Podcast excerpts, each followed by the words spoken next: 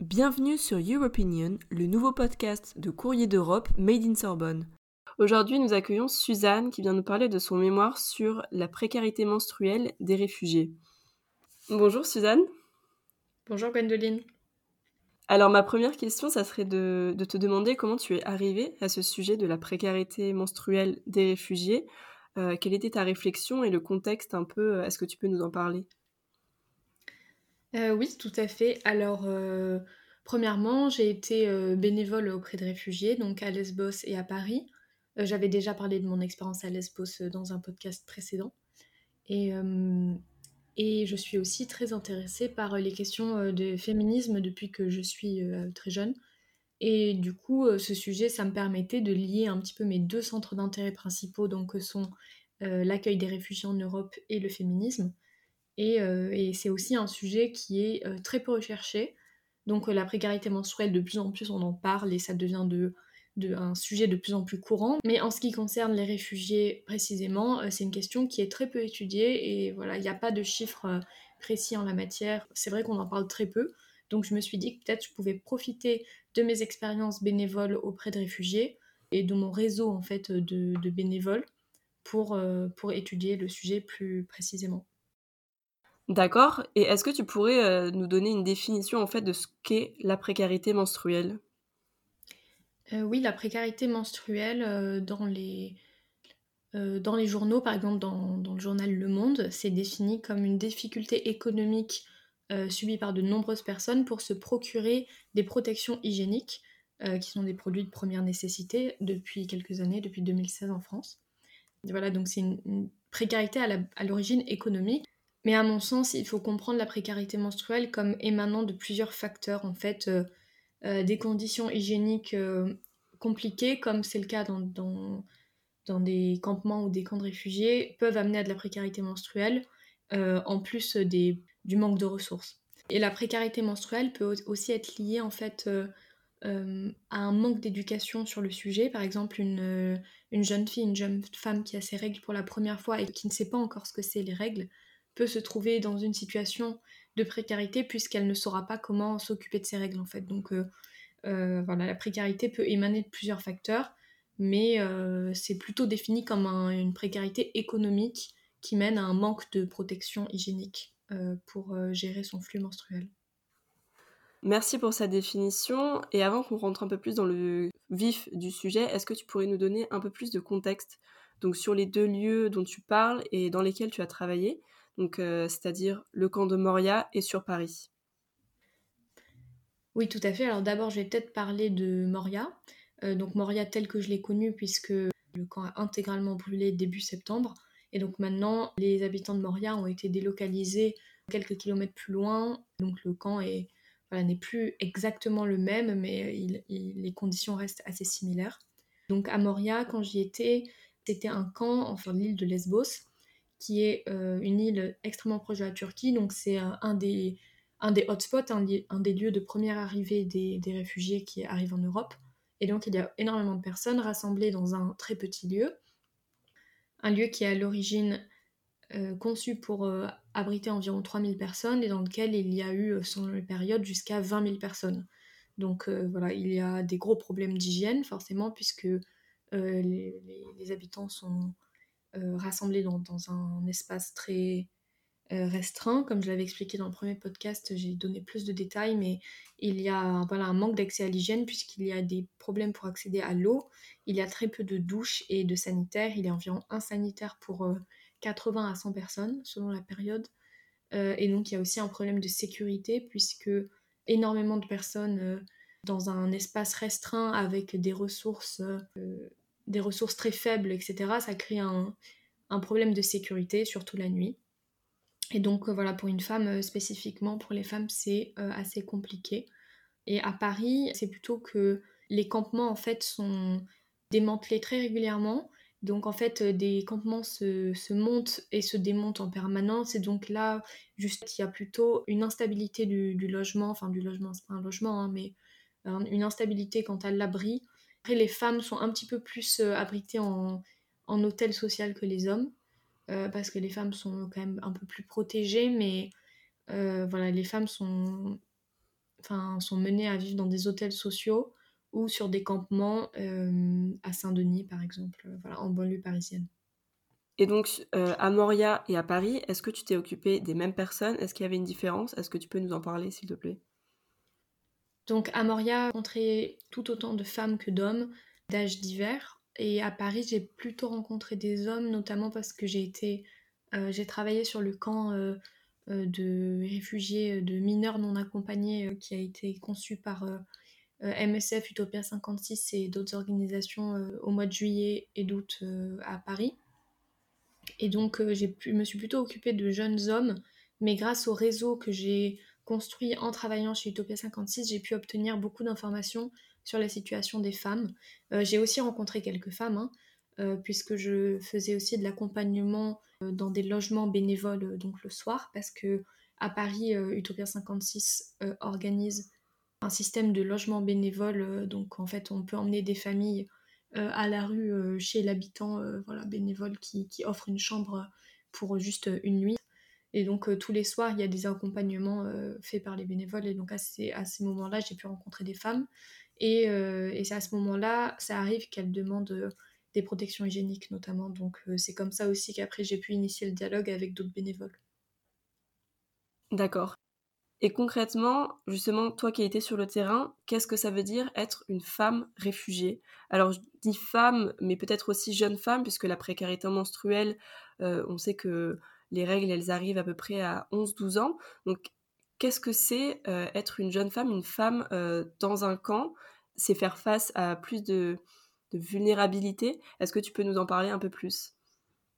Oui, tout à fait. c'est juste, euh, comme je disais plus tôt, il y a des gros problèmes d'insécurité, donc bah, du fait de vivre dans la rue ou dans un camp de réfugiés avec tant de personnes en fait bah, qui, sont en difficulté financière et, qui ont enfin, des problèmes aussi au bout d'un moment de, de, déprime en fait. Enfin, c'est des gens qui sont livrés à eux-mêmes et donc ça crée un, contexte d'insécurité avec beaucoup de violence, surtout la nuit.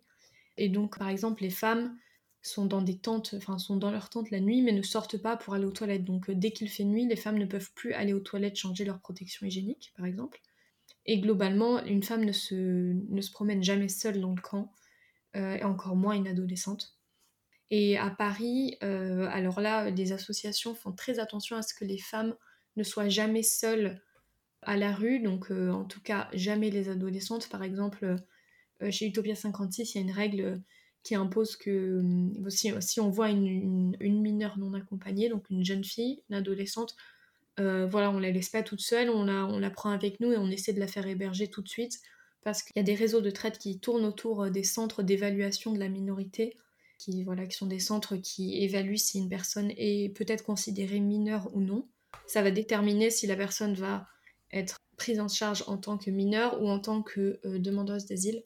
Et donc c'est en fait c'est autour de ces centres que des réseaux de traite attendent et, essaient de, rencontrer des jeunes filles voilà, pour euh, les embarquer. C'est déjà arrivé plusieurs fois euh, que des jeunes femmes, des jeunes filles disparaissent suite à des mauvaises rencontres. Voilà. Donc il faut faire encore plus attention aux jeunes filles qu'aux jeunes, qu'aux jeunes hommes en fait. voilà malheureusement.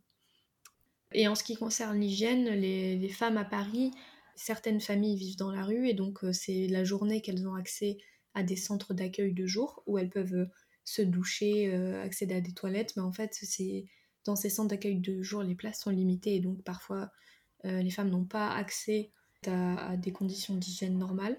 Et donc si elles sont chez un hébergeur citoyen bénévole, elles ont accès à une salle de bain, mais bon, c'est très précaire, ça dure 24 heures, même pas, ça dure une 12 heures en fait, juste pour la nuit, donc c'est pas, pas sur l'intégralité de la journée. Et sinon, voilà, il y a beaucoup de femmes qui errent dans la rue avec voilà, des accès à l'hygiène très précaires, donc en fait, elles, se, elles, se, elles prennent leurs mesures d'hygiène dans, dans des toilettes publiques en fait.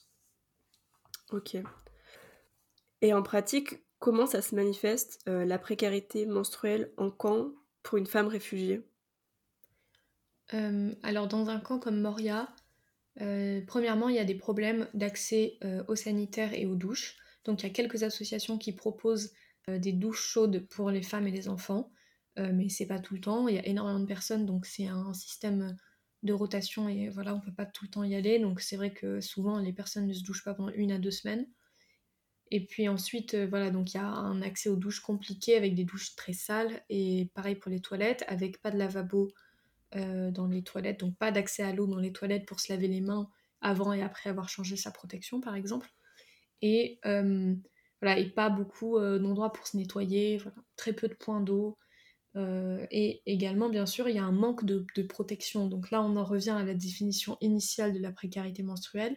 Euh, les difficultés financières font que euh, on a très peu accès aux protections parce que les femmes peuvent parfois acheter des protections, quelques protections avec la, la, petite allocation financière dont elles disposent, ces allocations financières qui sont distribuées par le gouvernement, donc le gouvernement grec en l'occurrence. Euh, mais euh, cette allocation, c'est environ 80 euros par mois et par famille, donc c'est extrêmement faible. Les règles ne sont pas forcément la priorité, euh, puisqu'il faut se nourrir et surtout bah, en premier s'occuper de ses enfants. Les femmes ont très peu accès aux protections hygiéniques, que des associations n'ont pas assez de protections à distribuer. Quand j'étais à Moria et qu'on tenait le magasin gratuit de vêtements et de, quelques produits de santé, on devait rationner la distribution de protections hygiéniques de manière assez drastique parce qu'on préférait que chaque femme ait quelques protections plutôt que donner assez de protection à certaines et que d'autres n'en aient pas du tout. Donc voilà, on doit rationner. Et donc elles finissent toujours par pas avoir assez de protection. Et ça, c'est tout à fait vrai aussi à Paris. Euh, donc voilà, avec la même logique, peu de, peu de ressources financières euh, euh, équivaut à peu de protection hygiénique. Il faut aussi savoir que les règles euh, en France, par exemple, en moyenne, ça, euh, ça coûte environ 15 à 20 euros par mois et par femme.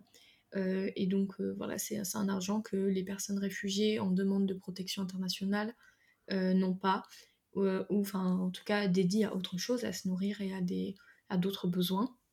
Qu'elles soient à Paris ou à Moria, les femmes sont amenées à utiliser moins de protection hygiénique sur une même journée, et donc en fait à garder la même protection hygiénique plus longtemps, euh, ce qui peut mener à des problèmes de santé, donc à des problèmes euh, de santé gynécologique et d'inconfort, euh, de honte. Donc il y a des, des, conséquences sur la santé physique et sur la santé mentale en même temps. Alors tu parlais du manque d'accès aux protections menstruelles, mais est-ce que la question des vêtements aussi, elle ne se pose pas? Parce que quand on tâche son vêtement, quand on a ses règles, ça devient problématique si on n'a qu'une culotte, euh, si on a très peu de vêtements, et c'est souvent le cas euh, des personnes réfugiées. Oui, tout à fait. Euh, il y a des. J'ai en fait j'ai travaillé avec travailleuses humanitaires pour pour rédiger ce mémoire, qui m'indiquait que parfois les en fait les femmes n'ont qu'un sous-vêtement, donc n'ont qu'une culotte, et donc effectivement si elles l'attachent, c'est compliqué parce que le le temps de la nettoyer, du coup elles n'ont plus de sous-vêtements. Euh, donc c'est compliqué. Et puis du coup, comment installer une serviette hygiénique si on n'a plus qu'un sous-vêtement qui est déjà taché? Enfin, tout ça, c'est très compliqué. Euh, et, euh, et, oui, sachant que quand on vit dans un camp avec 20 000 personnes qui viennent de pays où les règles sont encore plus tabous qu'en Europe, voilà, se, promener avec une tache de sang aux fesses, c'est quand même, en fait, ça crée encore plus d'insécurité parce qu'il y a une grande honte attachée aux règles. Et donc ça fait que les femmes, euh, par le, peu de vêtements qu'elles ont, euh, finissent par rester dans leur tente pour éviter de tacher en fait euh, leur vêtement principal et pouvoir continuer à sortir en fait après. Je voudrais un peu aborder l'idée de la barrière culturelle que tu abordes dans ton mémoire, c'est-à-dire que le camp de Moria, il est composé à 70% d'Afghans, Afghanes y a 20% de Syriens et de Syriennes. Elle intervient où cette barrière culturelle euh, de, ces, de ces personnes réfugiées et euh, notamment euh, bah, pour la précarité menstruelle? Alors ça intervient à différents niveaux. Donc déjà premièrement dans la communication avec les bénévoles. Donc parce que à Moria et à Paris en fait les, les principales personnes qui interagissent avec les réfugiés sont des personnes voilà, qui travaillent pour une association. ou qui sont bénévoles pour une association. Et donc, en fait, les femmes ont toujours beaucoup de mal. Je parle principalement des femmes, mais on verra aussi après qu'il y a d'autres personnes qui peuvent avoir la règle. Mais les femmes ont beaucoup de mal à s'exprimer sur leurs règles, donc parce qu'elles sont très gênées. Par exemple, quand elles sont dans une, une quand elles font la queue pour recevoir des produits qu'on leur distribue comme bah, de, de, la nourriture euh, de l'eau ou euh, des produits de santé, quand c'est leur tour et qu'elles doivent parler aux bénévoles, elles ont beaucoup de mal à s'exprimer, elles chuchotent, elles mettent leurs mains devant leur bouche, elles ont beaucoup de mal euh, à demander des protections hygiéniques, et surtout s'il y a un homme pas loin. Et donc souvent, en fait, c'est des femmes qui sont mises dans ces distributions, des femmes bénévoles, parce que alors là, pour parler à un homme de, règles, c'est encore plus compliqué pour elles. Et donc voilà, elles essaient d'être très discrètes et de se faire comprendre mais parfois les bénévoles comprennent pas tout de suite de quoi elles parlent et voilà, ça crée une difficulté de communication. Euh, ce à quoi s'ajoute la difficulté linguistique, parce qu'en fait parfois c'est juste qu'elles voudraient l'exprimer mais elles n'ont pas les mots pour, donc elles doivent faire des gestes, etc. Enfin, c'est vraiment pas idéal comme euh, situation. Et également, il y a une barrière culturelle par rapport au type de protection que euh, ces personnes acceptent d'utiliser. Donc selon leur provenance, euh, il y a plus ou moins de tabous sur les règles et donc plus ou moins de barrières quant au type de protection qu'elles acceptent d'utiliser. Les, serviettes hygiéniques, donc euh, qui sont voilà, qui, s'accrochent dans la culotte et qui restent à l'extérieur du corps, ça en général, il n'y a pas de problème, tout le monde accepte les serviettes. Mais les, par exemple, les associations ont très rapidement arrêté de proposer des tampons à Moria parce que les femmes, et même à Paris, parce que les femmes ne les acceptent pas euh, elle, refuse systématiquement les tampons parce que c'est quelque chose qui, voilà, qui les gêne ou qui n'est pas vraiment très répandu dans leur pays d'origine. Et donc, euh, ce n'est vraiment pas ce qu'elles préfèrent, au point que les, associations n'en distribuent plus. Voilà, donc parfois les associations ont quelques tampons, mais qu'elles préfèrent euh, redistribuer en fait ailleurs parce que les réfugiés en général ne les acceptent pas. et cela va de même pour les coupes menstruelles, etc., puisque c'est pareil, tout, en fait, tout dispositif intravaginal est plus compliqué à accepter dans certains pays et donc euh, elle refuse. Mais de toute manière, euh, une protection comme un tampon ou une coupe menstruelle est plus compliquée à utiliser dans des conditions d'hygiène euh, restreintes puisqu'un tampon qu'on garde trop longtemps, il y a un risque majeur pour la santé qui est le choc toxique, donc il y a une croissance de, bactéries extrême, euh, en fait, extrêmement toxique qui peut mener en fait à, on peut devoir amputer les jambes de la personne qui a subi ce choc toxique. Euh, donc c'est un problème de santé potentiel qui est très grave. Et dans des conditions comme ça, où une femme va garder un tampon beaucoup plus longtemps que recommandé, euh, les chances de contracter un choc toxique sont encore plus élevées. Ce risque, il existe pour les tampons et pour les coupes menstruelles. Et il y a également le fait qu'en fait, il n'y a pas de point d'eau dans les sanitaires et donc euh, qu'elles peuvent pas se laver les mains, pour une coupe menstruelle c'est pas possible de la changer, etc. Donc euh, c'est des protections qui de toute manière ne sont pas vraiment adaptées à la vie en camp ou en campement. Donc le, type de protection hygiénique que les associations peuvent distribuer finalement est, réduit en fait aux serviettes, euh, aux serviettes menstruelles. Ok, donc finalement tu, nous dis que c'est sur le terrain qu'il faut s'adapter aussi à ce, à quoi on fait face, et donc face à cette barrière culturelle.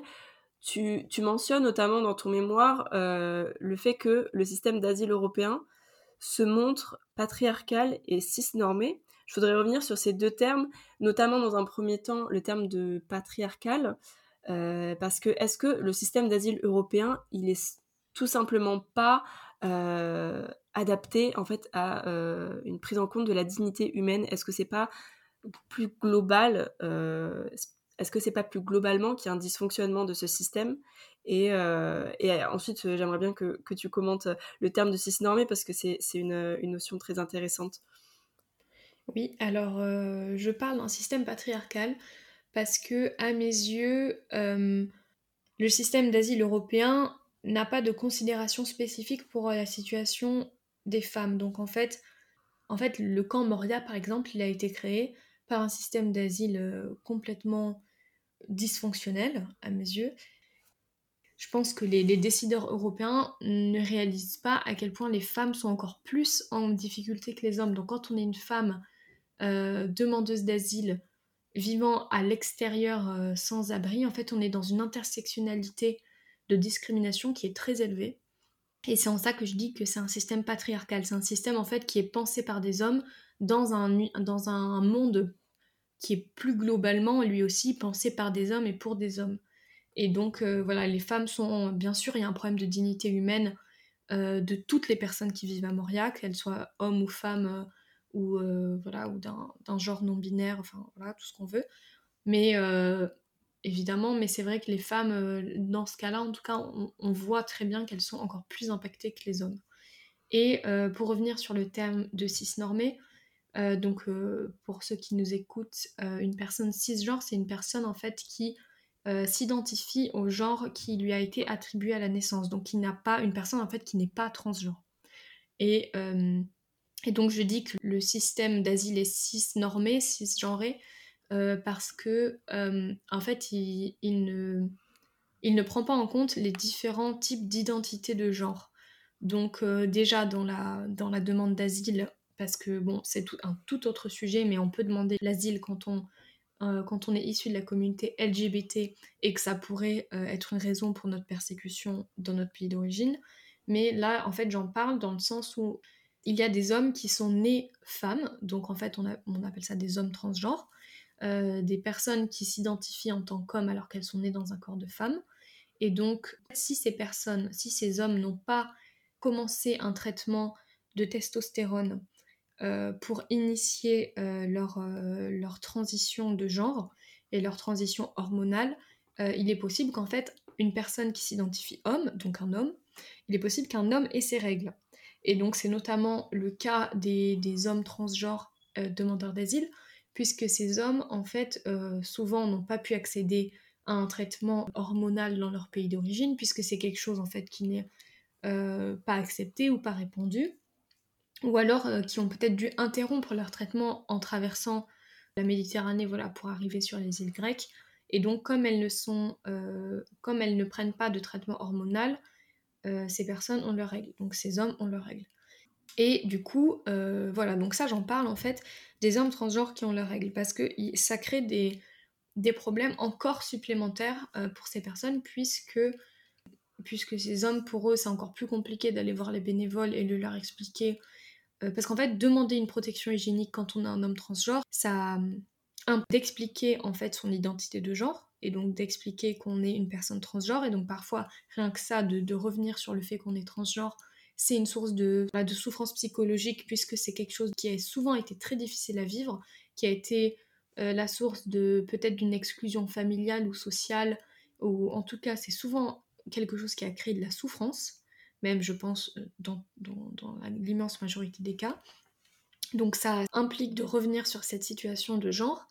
Et ensuite, euh, parfois peut-être que les bénévoles ne sont peut-être pas assez informés sur la transidentité et sur le fait que certains hommes transgenres ont leurs règles. Donc y a, ça crée une énorme barrière dans la communication qui s'ajoute, comme on disait avant, la barrière culturelle et linguistique. Et donc pour ces hommes transgenres, c'est encore plus difficile d'avoir des protections. C'est aussi des personnes qui sont encore plus vulnérables. Donc par exemple dans un camp comme Moria, euh, la nuit, etc. Parce que si une personne, euh, un physique, on va dire, androgyne, euh, s'identifie comme homme mais a ses règles et donc par exemple une personne qui s'identifie comme homme mais qui aurait une tache de sang aux fesses, enfin en fait ça peut très vite être quelque chose de, perçu comme anormal ou marginal et donc ça peut mettre la personne encore plus en difficulté. Euh, et dans une plus grande insécurité.